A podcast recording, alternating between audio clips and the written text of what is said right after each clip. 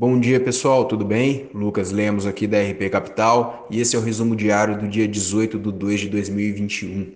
Ontem o Ibovespa fechou em alta de 0,8% a 120.356 pontos. O dólar comercial cotado a 5,41, o S&P em 3.931,33 pontos e o petróleo Brent valendo 64,34 dólares.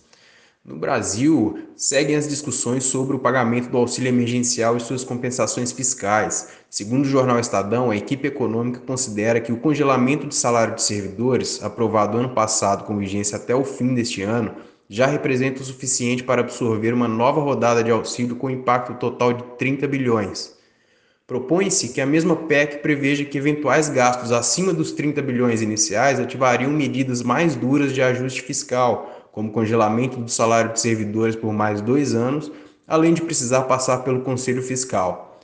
A XP mantém a projeção de crescimento do PIB em 3,4% em 2021 e 2% em 2022. Enquanto isso, o real mais fraco e a alta das commodities faz com que a XP aumente a projeção de PCA em 2021 de 3,5% para 3,9%. No cenário internacional, Destaque para o discurso de Joe Biden, presidente dos Estados Unidos, que ressaltou a importância do pacote de estímulos à economia americana e rejeitou críticas de que o governo americano já havia gastado o suficiente.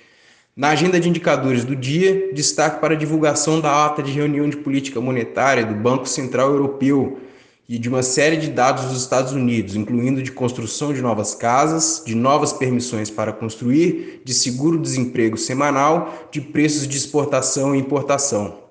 Bom, pessoal, esse é o resumo de hoje. Qualquer dúvida, estamos sempre por aqui. Um abraço.